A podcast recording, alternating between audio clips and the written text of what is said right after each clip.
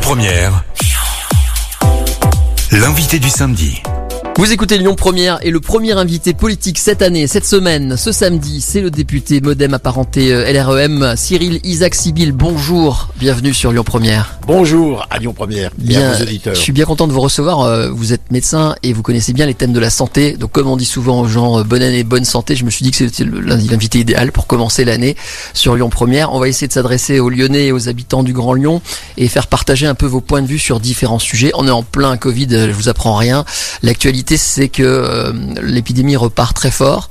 On parle de changer les heures de, de couvre-feu, voire de repartir vers un confinement. Euh, bah, quel est tout simplement votre point de vue là-dessus? Est-ce que vous pensez qu'il faut reconfiner, par exemple?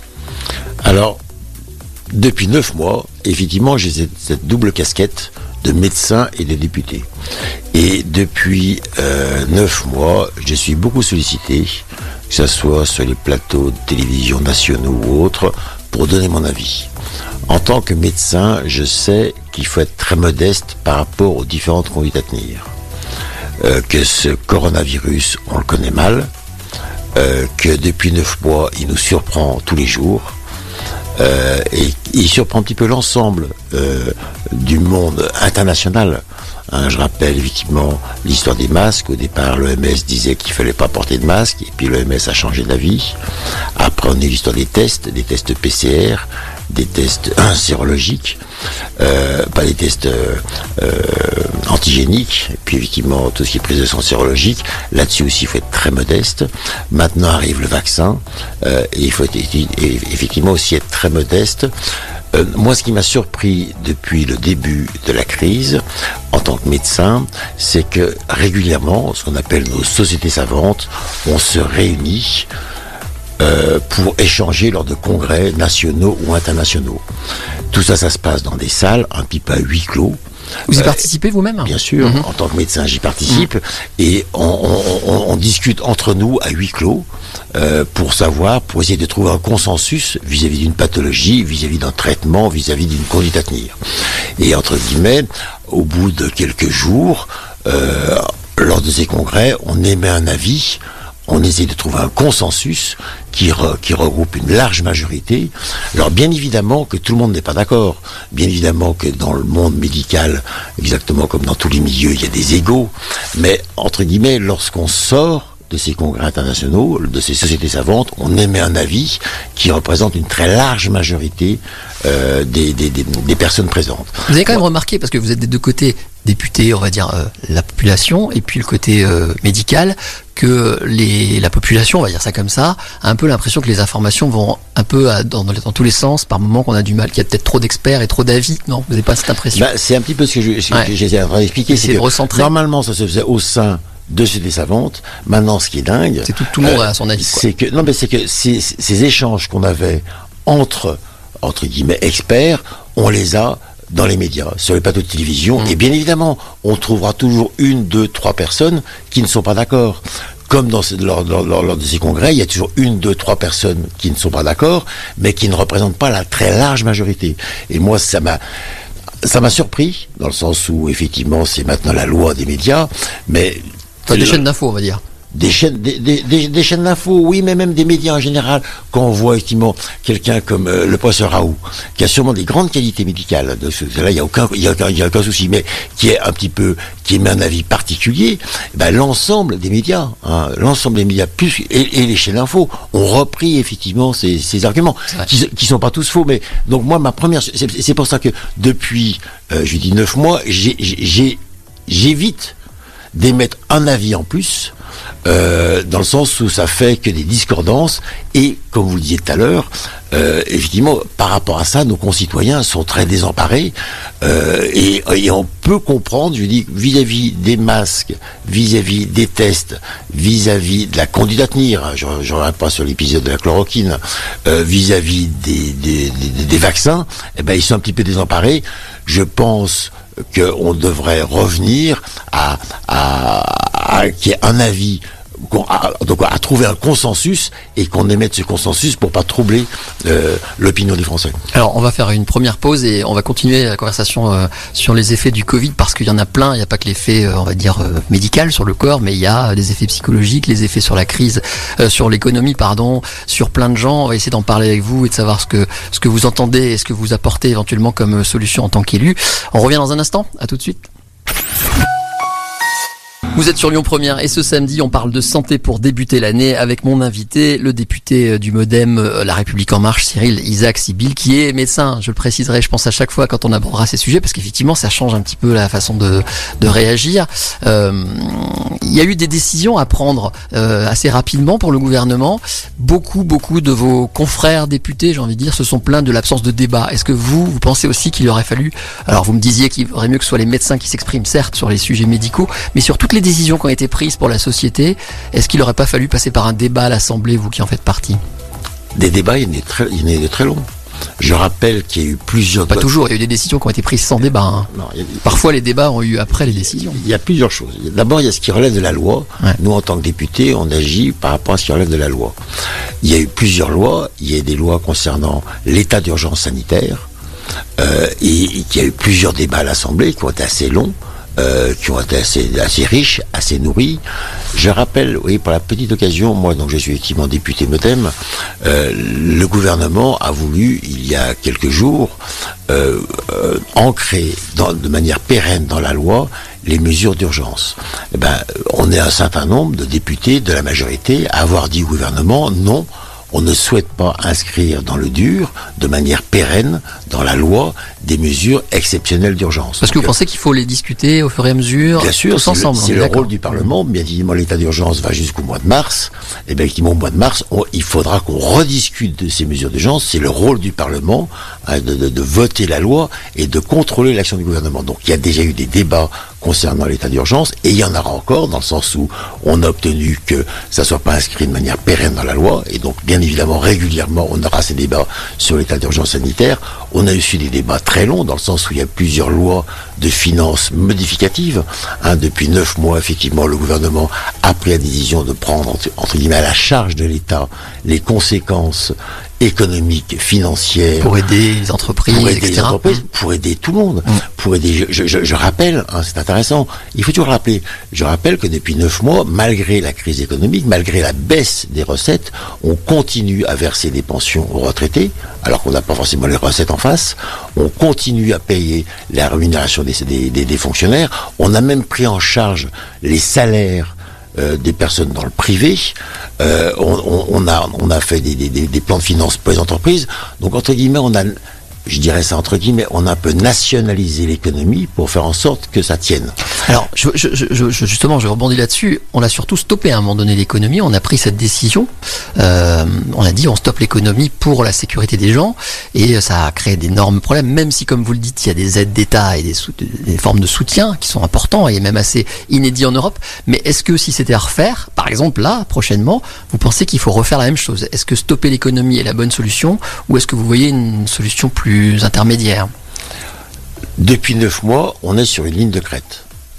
Avec deux écueils, il ne faut pas tomber d'un côté du ravin, du côté de l'aggravation de la crise sanitaire, et il ne faut pas côté, tomber de l'autre côté vers une aggravation, en tout cas de mettre à plat l'économie. Et donc on est sur cette, sur cette ligne de crête qui est difficile à tenir, qui est souvent critiquée, qui n'est pas ligne, qui n'est pas droite. Ouais. Hein, donc on est une ligne de crête qui n'est pas droite. De temps en temps, il fallait un petit peu d'un côté, de temps en temps de l'autre, pour éviter de tomber ou d'un côté ou de l'autre. Et je trouve que pour le moment, euh, on a plutôt bien agi, dans le sens où on n'est pas tombé ni vers une aggravation de la crise sanitaire, ni vers une aggravation de la crise économique en mettant à plat notre économie. Vous répondez pas vraiment. S'il y a un prochain confinement, il faut qu'il soit plus souple ou il faut faire la même chose que lors, par exemple, du premier confinement? Non, je pense qu'il faut tous s'adapter. Depuis neuf mois, plus on connaît, on, voilà, tout à fait. on connaît de mieux en mieux le virus. Mm. Maintenant, on sait, grosso modo, à, enfin, on sait à peu près ce qu'il en est, on sait à peu près comment le soigner. On a, on a su très rapidement, et ça, c'est un, un truc e- extraordinaire. euh, un défi euh, scientifique extraordinaire d'avoir pu mettre un vaccin en place. Donc on a différents outils et effectivement, et c'est un petit peu ce qu'il faut comprendre, ce qu'il faut faire comprendre à nos concitoyens, c'est qu'on en apprend tous les jours. Donc quelque part, on modifie un petit peu tous les jours notre euh, stratégie vis-à-vis de cette épidémie.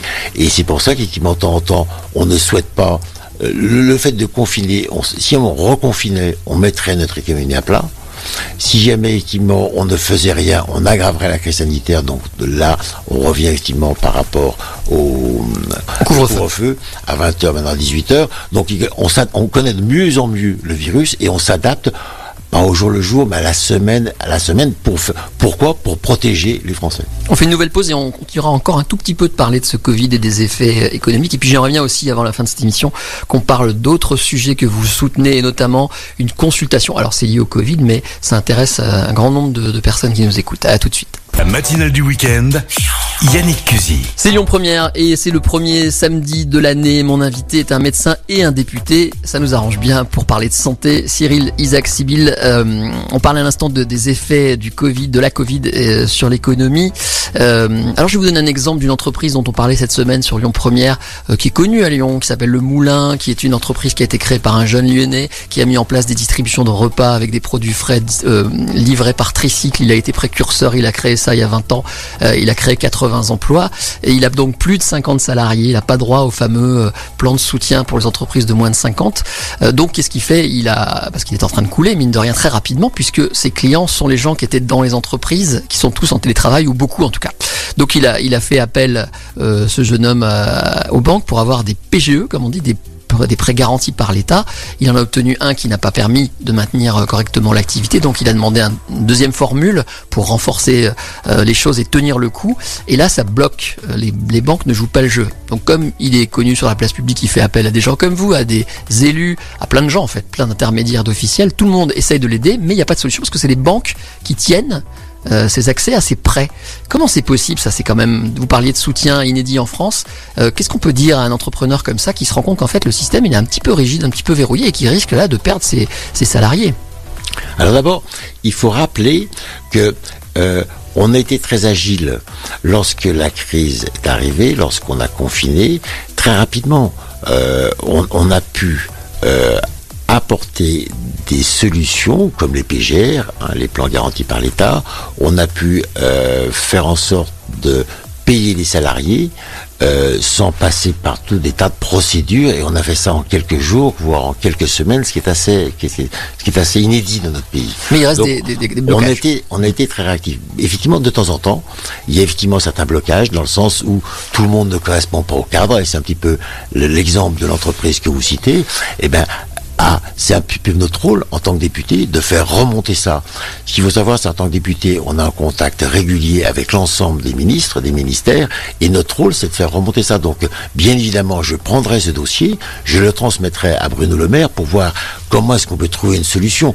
Nous, notre but, en faisant ça, c'est quel est le pari qu'on fait? On fait le pari et c'est un pari qui est forcément gagnant. C'est qu'à un moment, on aura fini avec l'épidémie. Et une fois qu'on aura fini avec l'épidémie, ce qu'il faut, c'est que l'économie reparte tout de suite. Vite, ouais. Et donc pour ça, c'est pour ça qu'on pourquoi est-ce qu'on paye ces salaires, c'est pour éviter des faillites, des dépôts de bilan, pour que lorsque l'épidémie sera partie, effectivement que tout de suite qu'on puisse repartir en quelques semaines. Et c'est pour ça que moi je suis assez optimiste. Ce qu'il faut, c'est donner de l'optimisme. Par rapport à l'entreprise que vous citez, malheureusement, effectivement, tout le monde ne correspond pas forcément au tamis qu'on appelle de la raquette. Ouais. Et là, là, il peut se poser des problèmes. Je, je- par rapport à tout à l'heure, il y a aussi, euh, on a, on a, on a essayé de trouver des solutions vis tout le monde. Il y a d'autres gens qu'on a, qu'on n'a pas forcément bien aidés. Euh, c'est des gens effectivement qui, et, pour, et pour moi, c'est un vrai souci. Euh, il valait mieux être retraité, fonctionnaire, avoir un CDI dans cette crise. Malheureusement, tous les gens qui avaient des petits boulots, et je pense par rapport à ça aux étudiants, euh, aux babysitters, euh, euh, aux, petits boulots, bah, ces gens-là ont pas été protégés. Et donc c'est pour ça que moi personnellement, j'ai tenu à soutenir euh, toutes les associations qui, et notamment caritatives, qui œuvraient vis-à-vis des gens qui n'ont pas de ressources, des gens qui, qui sont à la rue.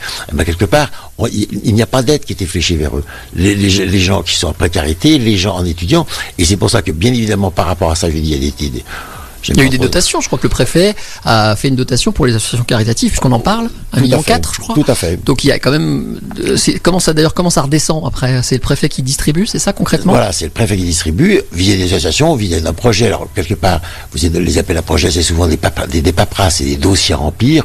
On essaie d'être plus réactif, de, de- de simplifier. On essaie, effectivement, moi j'ai fait en sorte de mettre en réseau l'ensemble de ces associations, dans le sens où chacune a un bout de solution, mais n'a pas la totalité de la solution. Et je trouve que le maillage qu'on a fait est assez intéressant. Il y a autre chose aussi que j'aimerais souligner, c'est toutes les initiatives citoyennes. En dehors des associations, il y a des gens dans les quartiers qui, face un problème, là, effectivement, je pense qu'il à Sainte-Foy, à la résidence Alix, où il y a 1700 étudiants et souvent étrangers qui, qui, entre guillemets, qui mouraient de faim, il y a des, des initiatives citoyennes qui ont pris en charge ces populations. Et de ce côté-là, c'est assez admirable de se rendre compte que la solidarité se passe via les associations, mais aussi via des, des- citoyens qui se lèvent. Euh, euh, moi, j'aime bien dire, pendant cette crise, il y a eu des, gens qu'on qu'on dit yaka faucon, qu'on critiqué, et puis il y a des gens qui ont agi. Et quelque part, je pense qu'il faut mettre un, un coup de projecteur sur ces personnes. Eh ben c'est fait. On fait une nouvelle pause et on revient à tout de suite. L'invité du samedi. Merci d'écouter Lyon Première. On parle de santé, c'est normal, c'est le début de l'année et on le fait avec un député dont c'est l'un des sujets, on va dire, euh, privilégiés. Euh, Cyril Isaac Sibyl, vous êtes député Modem apparent- apparenté euh, euh, La République En Marche, député de l'Ouest et du Sud de Lyon. J'aimerais qu'on parle, juste avant de parler de cette consultation prévention Covid que vous avez appelée de vos voeux et obtenue, juste un mot sur les effets psychologiques, vous qui êtes médecin. Euh, Il y a notamment un professeur, enfin plutôt un, un chef de service au Vinatier qui s'appelle Nicolas Franck, qui est un, un monsieur très très calé dans ce domaine, qui a sorti un livre euh, depuis le premier confinement en disant qu'il va y avoir une vague psychologique importante euh, suite à toute cette affaire et qu'on va forcément la voir arriver assez fort. Est-ce que vous pensez vous aussi qu'il va falloir anticiper ça, c'est-à-dire euh, prévenir un problème de dépression, de, de, de bien-être mental euh, en baisse, ce genre de choses? Est-ce que vous le craignez? Alors, pour resituer la chose, moi, le fil rouge dans mon activité à l'Assemblée nationale, c'est la santé et c'est la prévention. Alors, quand je parle de prévention, maintenant, je parle moins de prévention dans le sens où derrière, le terme prévention, chacun a sa petite. Maintenant, je parle plus de santé publique, c'est d'avoir une approche populationnelle vis-à-vis euh, d'un territoire. Cette crise montre que notre système de soins, et notamment les hôpitaux, ont plutôt bien tenu. Merci à tous les soignants qui, qui ont été en première ligne. Mais là où on, a un petit peu failli, c'est tout ce qui est côté santé publique, approche populationnelle. C'est effectivement l'histoire des masques, c'est l'histoire euh, des tests, et c'est l'histoire d'avoir une, app- une approche globale et avoir une, une- une anticipation par rapport à ce qui peut se passer. Euh, par rapport Donc la santé mentale. Et donc la santé mentale et puis le, le- le- le côté social. Le côté social est important. Et donc bien évidemment, je pense que face à une épidémie, il y a deux choses. Premièrement, il y a les effets immédiats. euh, qui sont effectivement des, des effets somatiques, et puis après il y a des effets à court terme aussi, qui sont les effets psychologiques, et il y a aussi des effets à long terme, dans le sens où on ne connaît pas effectivement les séquelles, les gens qui ont été malades, euh, qui, ont été, qui été symptomatiques ou qui ont été hospitalisés, quelles séquelles ils auront. Et par rapport à ça, je pense qu'il faut vraiment qu'on fasse un gros travail dans notre pays de santé publique, c'est-à-dire d'anticiper, euh, et, et, et, je dis ça, on parle du Covid, mais en général, on parle effectivement, c'est vrai que vous parlez de la psychiatrie et tout ce qui est la santé psychique, qui est effectivement le maillon faible de notre santé. On le sait très bien, on, à l'Assemblée, on le dit depuis longtemps. Il y avait aussi un autre, il y a aussi le médico-social. Dès, qu'on est arrivé, effectivement, il y a trois ans, à l'Assemblée nationale, on a pointé, on a fait un rapport rapidement sur les EHPAD, les établissements pour personnes âgées, qui étaient aussi un maillon faible de notre système. Et ben, je pense que c'est maintenant qu'il faut mettre, pareil, un éclairage là-dessus. Il faut, il faut changer un petit peu notre manière de penser et avoir, et anticiper. Je Prévenir rappelle- plutôt qu'arriver après la crise. quoi, Bien sûr. Et puis, je rappelle une seule chose, hein, et c'est pour ça que c'est un petit peu mon dada à l'Assemblée, c'est que en France, on est les champions pour ce qui est de l'espérance de vie, mais par contre, on est assez mauvais pour ce qui est de l'espérance de vie en bonne santé. Et donc, l'espérance de vie en bonne, en bonne santé, ça passe par de l'éducation à la santé, euh, et ça, c'est tout un travail qu'il faut qu'on fasse pour que chacun ait les bons comportements et puisse anticiper, comme vous dites, Yvon, ces problèmes psychologiques. Et au passage, cette fameuse consultation qui est destinée aux personnes euh, plutôt en faible situation, on va dire, euh, la prise en charge d'une espèce de prévention Covid, c'est ça, entre autres, une consultation annuelle, c'est ça que vous avez voulu? Voilà, alors moi depuis trois ans, je pousse un peu cette idée de dire euh, souvent je commence mon propos comme ça, c'est dites-moi où vous êtes né, dans quelle famille vous aurez grandi, et je vous dirai quelle est votre espérance de vie. Et il y a une différence de 13 années. Hein, si vous êtes, grosso modo, si effectivement vous êtes né même dans un Bien quartier. né ou pas bien voilà, bien né. Si vous êtes né dans un quartier, égaux. dans un quartier Mm. favorisé, si vous avez une Mm. bonne éducation à la santé, effectivement, vous vivrez 13 années de plus. C'est quand même, quand même une des plus grandes inégalités qui existent ac- actuellement. Et c'est votre consultation qui permettrait de rectifier peut-être? Tout à fait. Alors pourquoi? Parce qu'effectivement, pourquoi il y a ça? Parce qu'effectivement maintenant, il y a plus en plus que- qu'on appelle d'ALD, d'affection de longue durée. C'est tous les problèmes de diabète, c'est tous les problèmes d'obésité, de, avoir des problèmes d'alimentation, des problèmes de sommeil. Et donc il y a un certain nombre. Hein, actuellement, on arrive à 18 millions de personnes dans notre pays qui sont en, affection, longue durée. Ces gens-là, effectivement, vont dans les hôpitaux, vont de spécialistes, médecins. Moi, je, je, je, je me bats pour qu'une fois par an, ils voient leur médecin de manière posée, de manière longue, une demi-heure, pour qu'on fasse un petit peu le point sur l'ensemble de la santé, des examens qu'ils ont pu avoir et des bons comportements qu'ils pourraient avoir pour éviter effectivement les complications des, pathologies qu'ils peuvent avoir. Et donc euh, là, je suis, je ravi dans le sens où moi je pousse. Il y a plusieurs dossiers dans, dans, le sens où je suis assez content, c'est cette consultation de prévention. Donc ça, ça, ça y est, le gouvernement l'a adopté pour ce qui est du Covid. J'espère qu'on l'adoptera pour l'ensemble des affections ALD. longue durée. Euh, il y a, tout ça, ça se passe aussi, si on veut faire une bonne épidémiologie, ça passe par des systèmes d'information. Et donc, euh, à l'Assemblée, on a obtenu effectivement 2 milliards de dotations hein, sur 18 mois, qui est extraordinaire, pour pouvoir effectivement améliorer tous les systèmes d'information, pour pouvoir détecter ces personnes et pour pouvoir mieux les suivre. J'ai fait un, un rapport à l'Assemblée nationale concernant le DMP, c'est le dossier médical partagé, et c'est grâce à cet outil qu'on pourra mieux suivre les gens. Et donc, c'est une politique de longue haleine qui porte pas. Alors après, c'est problème du temps politique. C'est vrai qu'on n'aura pas des résultats dans un an, dans deux ans. On aura des résultats dans cinq ans, dans dix ans. Mais c'est grâce à ça qu'on améliorera non seulement les soins, mais l'état de santé de la population française. On se retrouve dans un instant pour conclure cet entretien et on parlera justement, on fera un bel enchaînement, euh, du passeport santé, c'est à la mode en ce moment, on en parle beaucoup. À tout de suite. Lyon Première. Suite et fin de notre entretien sur euh, Lyon Première avec le député Modem. Je dis exprès Modem parce que je vais, je vais évoquer François Bayrou dans un instant. Cyril Isaac Sibyl, vous êtes évidemment euh, membre de la majorité euh, euh, En Marche. Euh, François Bayrou qui s'est exprimé là récemment en disant qu'il était pour ce fameux passeport santé. Alors pour situer un peu l'idée de faire un, un document, on va dire ça comme ça, qui réunit certaines informations qui peuvent être consultées par exemple par des compagnies aériennes pour autoriser des voyages ou dans d'autres cas, ça fait hurler ceux qui craignent le fichage, voilà, ça, fait, ça réveille pas mal de d'inquiétudes. Euh, donc François Bayrou, j'imagine que vous êtes d'accord avec lui. Lui il dit que c'est plutôt une bonne idée. Est-ce que vous aussi vous pensez qu'on devrait avoir un passeport santé qui dit, euh, voilà, on a tel ou tel, euh, je sais pas d'ailleurs, qui dirait quoi? C'est ça la question. Alors, par rapport à ça, il y a le côté, il y a deux manières de voir la chose. Le côté positif et le côté négatif. Le côté positif, c'est que actuellement, lorsque vous voyagez, lorsque vous êtes dans un pays, dans un pays, euh, on peut vous demander un carnet de vaccination, un carnet de vaccination international pour savoir effectivement si vous êtes vacciné. Ça existe déjà. Euh, donc, ça dit pas si on est malade, pas malade, euh, voilà, ça, ça dit rien de la santé de la personne. Alors, c- le problème, c'est quel est, quel est le, qu'est-ce que contiendra le passeport santé et à quoi est utilisé. Voilà. Si effectivement le carnet de santé, c'est un carnet de vaccination, exactement comme ce qui se passe au niveau international, ce qui, ce qui existe déjà, pourquoi pas le, passeport santé on met l'ensemble de santé, non. Ça, c'est la première chose. Donc, par rapport, ce qui- ce qu'il faut comprendre, c'est la passeport santé lorsqu'il y a une mise en danger d'autrui. C'est exactement ce qui se passe pour les carnets de vaccination internationaux. Ça, c'est la première chose. Après, il y a l'autre idée, euh, pour tout ce qui est sanitaire. Moi, je pense que le passeport, s'il est santé, et s'il a uniquement une utilisation de santé, est intéressant. Et, et donc ça, je pense que c'est ce que François Bayrou veut dire. Après, il y a une autre interrogation, qui est le passeport santé, c'est de savoir effectivement, lorsque vous êtes vacciné, on va vous donner un certificat de vaccination. Est-ce que le passeport santé, c'est entre guillemets, voilà, est-ce que le certificat de vaccination, c'est le début de ce passeport santé? Je ne sais pas. Et on peut, on peut s'interroger. Et moi, je m'interroge. Et, en, même temps, c'est intéressant parce que j'ai des enfants, des grands enfants. Il n'y a pas longtemps, j'ai une discussion assez sérieuse avec eux. Eux, ils ne comprennent pas ça. Ils ne comprennent pas que le fait que pour pouvoir aller à un spectacle, pour pouvoir aller au restaurant, et bien effectivement que le restaurateur, que l'organisation du spectateur puisse demander votre certificat, votre certificat de vaccination. Donc, euh, pour ce qui concerne la santé, moi, bien évidemment, pour aller dans un hôpital, pour aller dans un établissement de personnes âgées, qu'on vous demande votre certificat de vaccination, si c'est dans un cadre sanitaire, je suis favorable.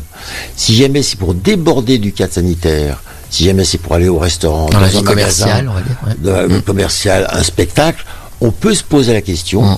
euh, et moi je, je me la pose fortement. Euh, donc, pour en résumer, le passeport santé, si c'est un carnet de vaccination, oui. Si c'est un carnet de vaccination, un certificat de vaccination à usage médical, oui. Si jamais c'est pour déborder dans la vie civile, on peut s'interroger dans le sens où, une fois qu'on a appris ce pli, eh ben, grosso modo, on pourra un jour, et c'est c'est- c'est- c'est des, c'est des bandes dessinées de science-fiction, on pourra vous dire, grosso modo, si effectivement vous fumez, si effectivement vous mangez trop de Mais voilà. sucre, de Mmh, liquide, c'est et, vrai. grosso modo, on vous prendra plus en soin, ou vous ne pourrez plus faire telle ou telle chose. Donc, euh, pour ça, il faut être très prudent. Je lui dis, un certificat de vaccination. On l'a compris. Pour, non, pour, pour voir le côté positif des choses Ouais. et être très prudent Mm. sur, le, sur le contrôle de la population. Pour conclure, euh, vous avez déjà un peu répondu. Est-ce que vous pensez qu'on n'aura plus jamais la, la vie euh, qu'on avait avant? Euh, moi, je prends, j'ai- j'aime bien prendre cette image pour expliquer aux gens. C'est là, là, actuellement, on est un petit, un petit peu dans un incendie. Ouais. La forêt, c'est comme un incendie de forêt. Ouais. La forêt brûle et on sait, on sait qu'après un incendie, la forêt repousse. Il y a deux choses. On a pris des mesures économiques pour qu'elle repousse vite. Et en même temps, on essaye de faire en sorte qu'elle repousse mieux.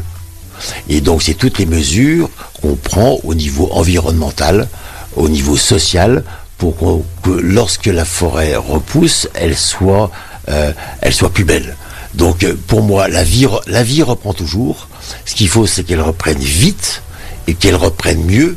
Et c'est mon côté optimiste qui fait que non seulement on reprendra la vie d'avant, mais j'espère qu'on reprendra la vie d'avant en mieux, de manière plus environnementale et plus juste. Belle conclusion du député Cyril Isaac Sibyl, euh, député de l'Ouest et du Sud de Lyon. On va se quitter avec la dernière question que je pose à- systématiquement à tous mes invités.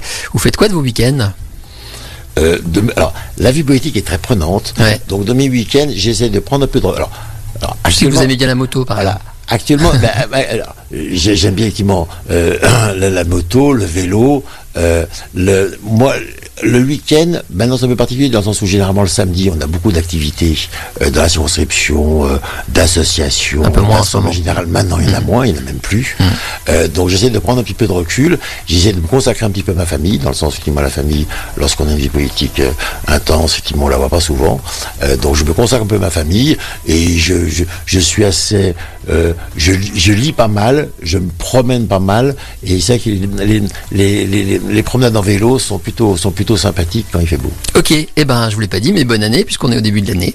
Et puis à très bientôt sur Lyon Première. Et bonne santé, un terme qui prend une valeur toute particulière en ce moment. Lyon Première, l'invité du samedi.